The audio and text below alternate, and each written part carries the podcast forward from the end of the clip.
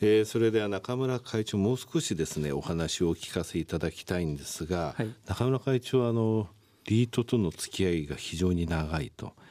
リートといってもアメリカの方でまずリートに、えー、携わっていたと。それ一体あの何年ぐらいのことですかね？そうですね。あの、うん、アメリカには1987年から、はい、まあ、97年ぐらいまで10年ぐらいい。ましたけれども、はい。はい、あの当時、えー、1989年、まあ、ぐらいですかね、うん、あの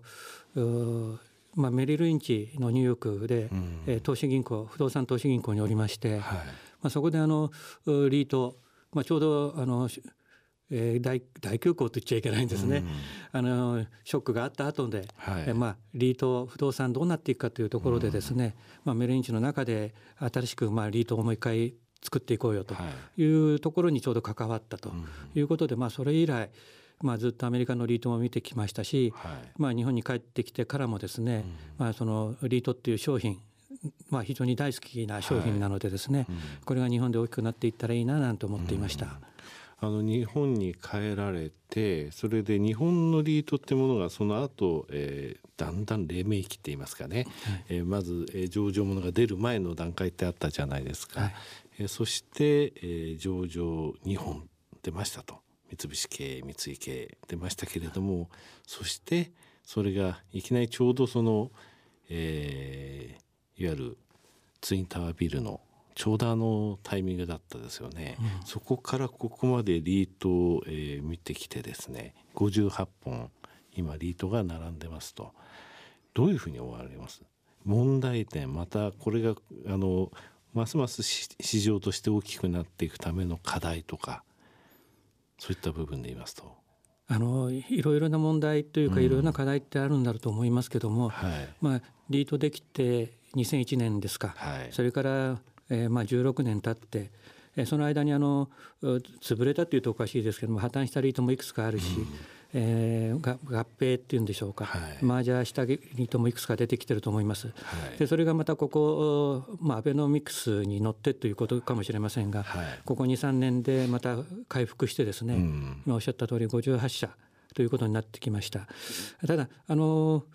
まあ、当初リートが立ち上がった時っていうのはですね、まあ、アメリカのリートやオーストラリアのリート、うん、えこういったものをいろいろこう参考にしながらですね、はい、制度設計がされてきたと思うんですね。と、ね、はい、いう中で、まああのリートのこの独立性っていうんでしょうか、うん、えそういったものをかなり意識していた、うん、あそういったあの、まあ、体制っていうか制度になっていくかと思うんです。はい、だから、まあ、面白い話ですけどもえー、当初できた時、まあ、三井さん三菱さんがリートを作られた時はですね、はい、あの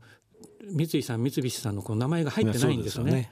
はい、つまりリートっていうのは一つのこうインディペンデントな独立した、まあ、投資家に顔を向けたですね、はい、あのビークルだということでスタートして、うん、これがまああの非常にいいある意味でいいスタートだったんじゃないかと私は思ってますし、うんはい、その後もそういったリートが次々に出てきたという状況だと思います。ですからそういう意味での黎明期っていうんでしょうか、うん、今あの、まあ、大手の不動産会社さん中心にですね、まあ、リートの将来性ということで、きちっとまあ対応されてきたのかなというふうに思います。はい、ただこれがあの、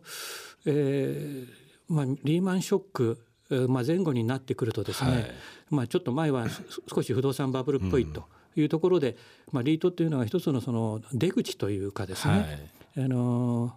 まあ、建設会社さん不動産会社さん、うん、スポンサー会社さんが、えー、まず買って開発した物件をイグジットするそうですね。そのお財布のようにあの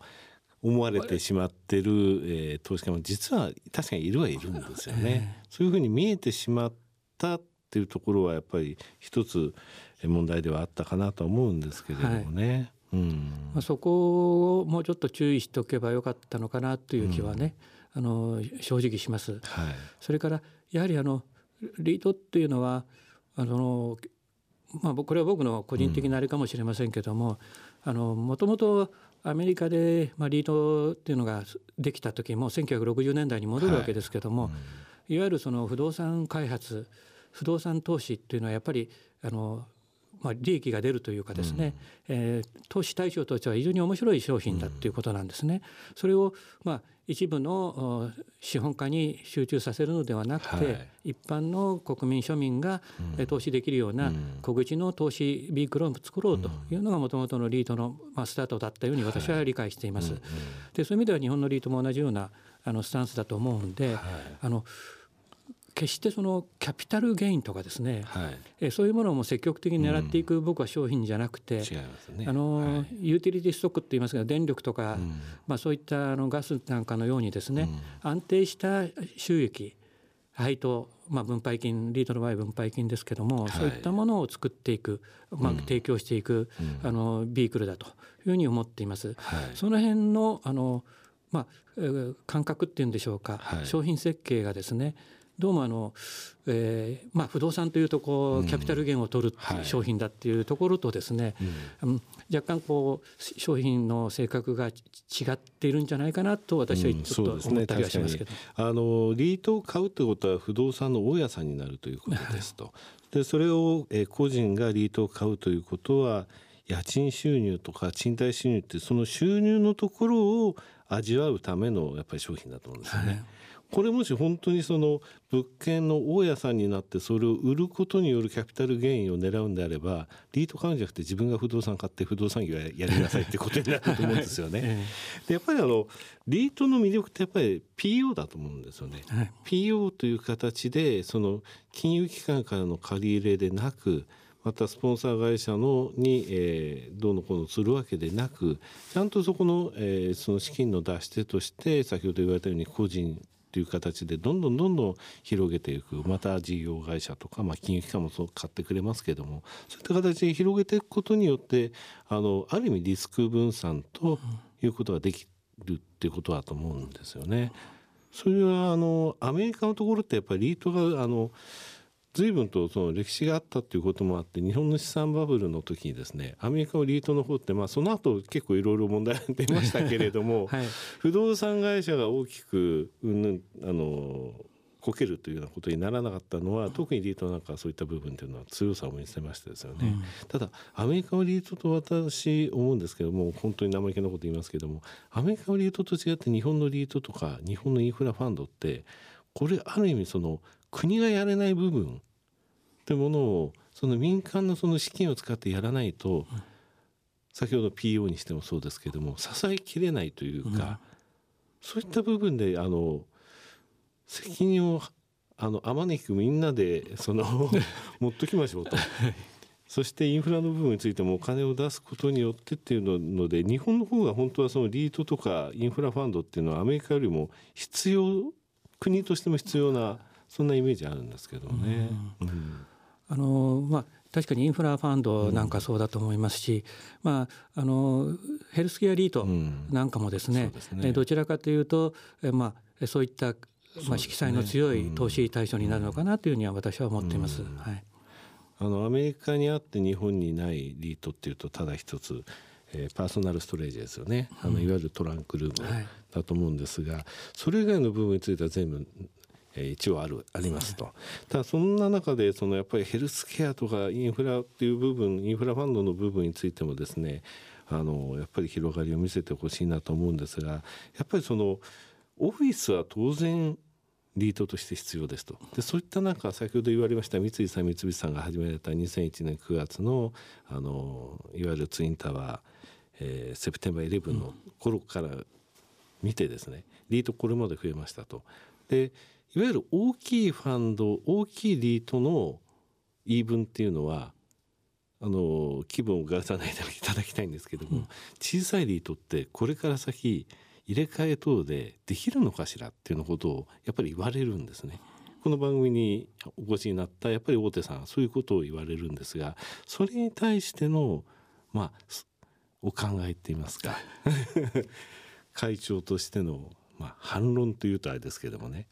あの、うん、まあ、正直言ってですねあのリートの、まあ、サイズっていうんでしょうか、うん、資産規模が大きくなればなるほど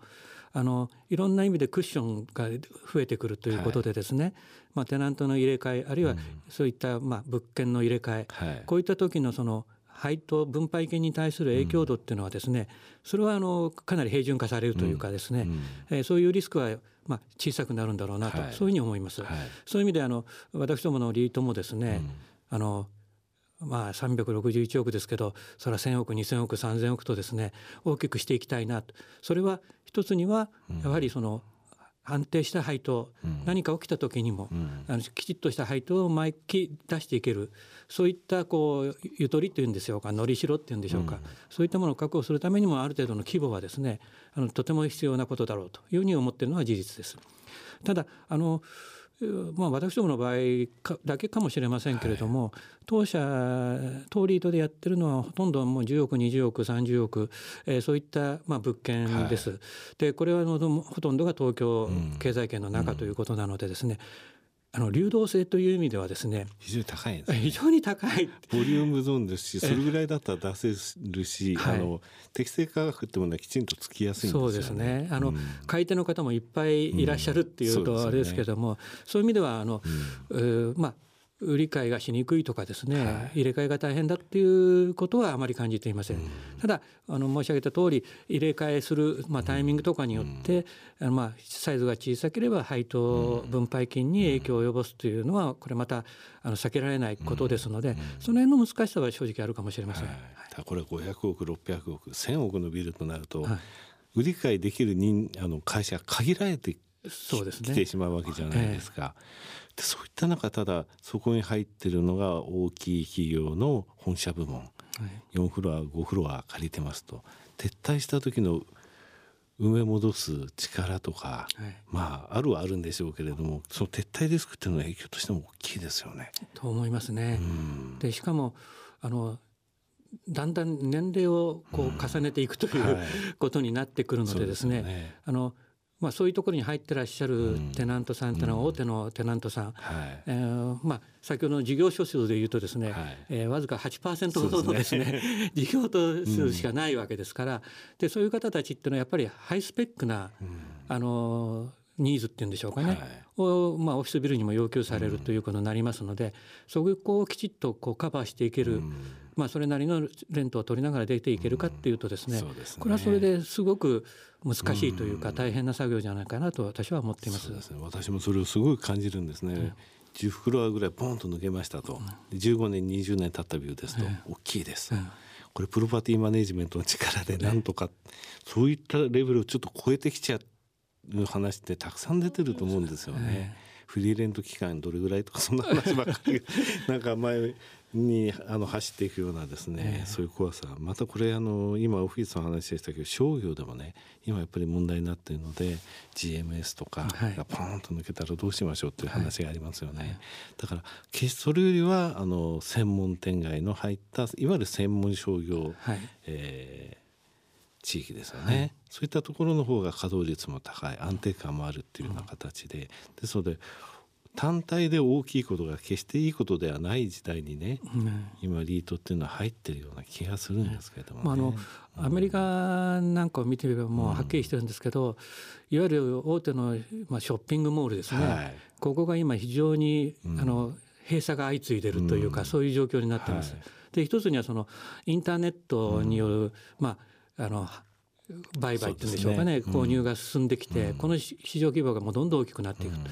で昔はあのショッピングモールに行くと冷房が効いてて一日遊べてよかったっていう 感じがあったんですけど、もう今やそういう雰囲気はちょっとなくなってきてるということですね。やっぱり商業について言うとそういうまあマスマーチャンダイズっていうのかそういったものが今大きく変わりつつあるんじゃないかなと思いますので、まあ日本でもですね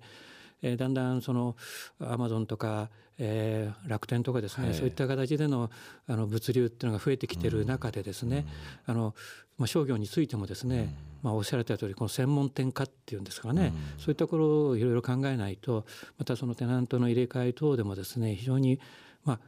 これからどうなるか分かりませんけど、難しい局面というのは出てくるんじゃないかなとは思ったりしますね。すね。あの会長ですね。あの今回オフィスリートまあ、総合型ですけれども東西さんというと、えー、東京首都圏のこれ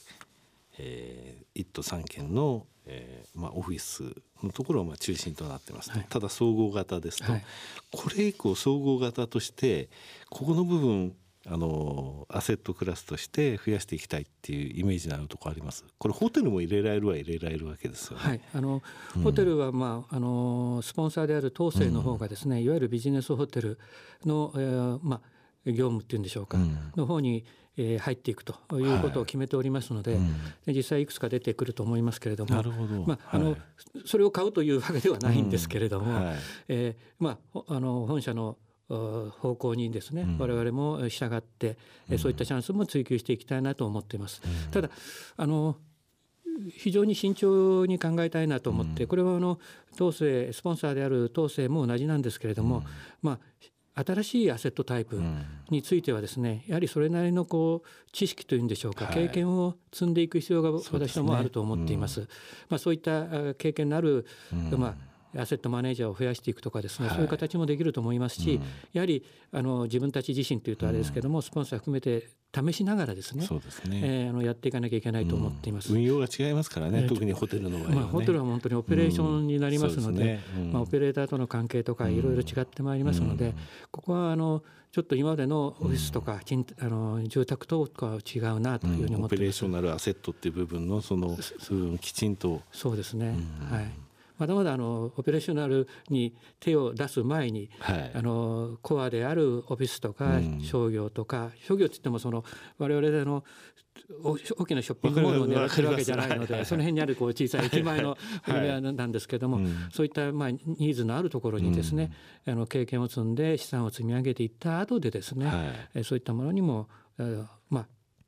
拡大していきたいなというふうには思ってますね。わ、かりました。えー、せっかくですので、えー、みんなに、えー、伝えたいことですけれども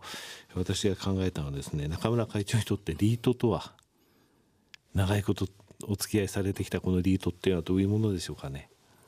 あのそれこそ本当にもう20年以上まあ、リートだけではありませんけれどもこういうリートを含めた不動産の世界にいてですね、はい、あのリートというのは本当にあの非常にいい商品だというふうに私は思っています。うんはいえーまあ、繰り返しになりますけども、まあ、安定した収益、えー、そういったものを、はい、まあ、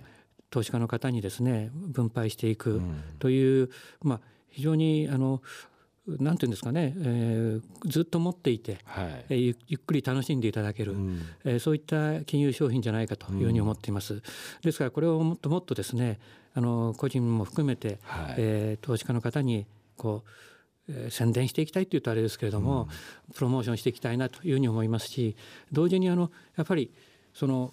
リートの価値ってどこにあるのかなというのはですね、うん、一つはまあ開示が非常に進んでいる業界だと思いますので、ね。はい、そういう意味ではその物件一つ一つっていうのはもう見ていただければ分かる。そうですね。そういう意味ではあの投資家の方にもすごく分かりやすいというふうに思いますし、えー、私どもそうですけれども各物件のですねキャッシュローというんでしょうか、うん、えー、そういったものも開示しているということですので、ね。うん、あの極めて分かりやすい商品、はい、まあ、ちょちょっと勉強していただければ誰でも分かる、はい、それからもう一つはあの重要なことはやはりあの長い間持っていたり、うん、あるいは売買するにしてもですね、はい、その不動産の知識というんでしょうか経験というんでしょうかえー、マーケットを知ってるというんでしょうかそういったものが非常に重要だろうと思います。うん、で今はどちらかというとそのなんていうんですかねスポンサーのの良し悪しというか大きい小さいというか、うん、そういったところにあの投資家の方のなんか目がいってるような気がします。うん、まあそれ自体悪いことではないんだと思いますし、はい、安定とか安全とかと考えればそうなのかもしれませんけども、うん、リートっていうのはもともと投資家の方のためにある商品だと思っているので、えそういう意味ではその運用会社ですね。まあ運用会社のスポンサーが誰かというのもあるのかもしれませんけれども、運用会社の実力というんでしょうか、はい、能力というんでしょうか、うん、そういうものが、まあ、これからのリートがどんどん年月経って20年30年といくに従ってですね、はい、その運用会社の運用能力というところにですね、まあ、もっとこう注目をしていただいて、うん、そこでこういろいろ投資の判断もですねしていただけたらというふうに思ってますしまあ、その意味では、うん、あの自己宣伝ですけども、はい、まあ、あの当政当社はですね、うん、あの十分にそういう経験を積んでいる、まあ、会社じゃないかなというふうに思っています。なるほどいや私も一つね今のお話聞いてて思ったことがありましてね日本のリート17年ですとただあ16年ですと、うん、ただしもうとっくにアメリカを抜いたものがあって、それは開示ですよね。もうアメリカのリートと日本のリートでもう見たらもう全然違いますよね。はい、本当に立派なあのきちっとしたものを守ってきたのはやっぱりリートだと思いますよね。うん、はい、いやまたでですねあのぜひあの番組の方にお越しいただいて、はい、えー、これ上場3年で500億っていう お話もありましたので、えー、またこの先もですね、はい、えー、折に触れお越しいただいてまたお話をいただければと思います、えー、本日はどうもありがとうございました。どうもありがとうございました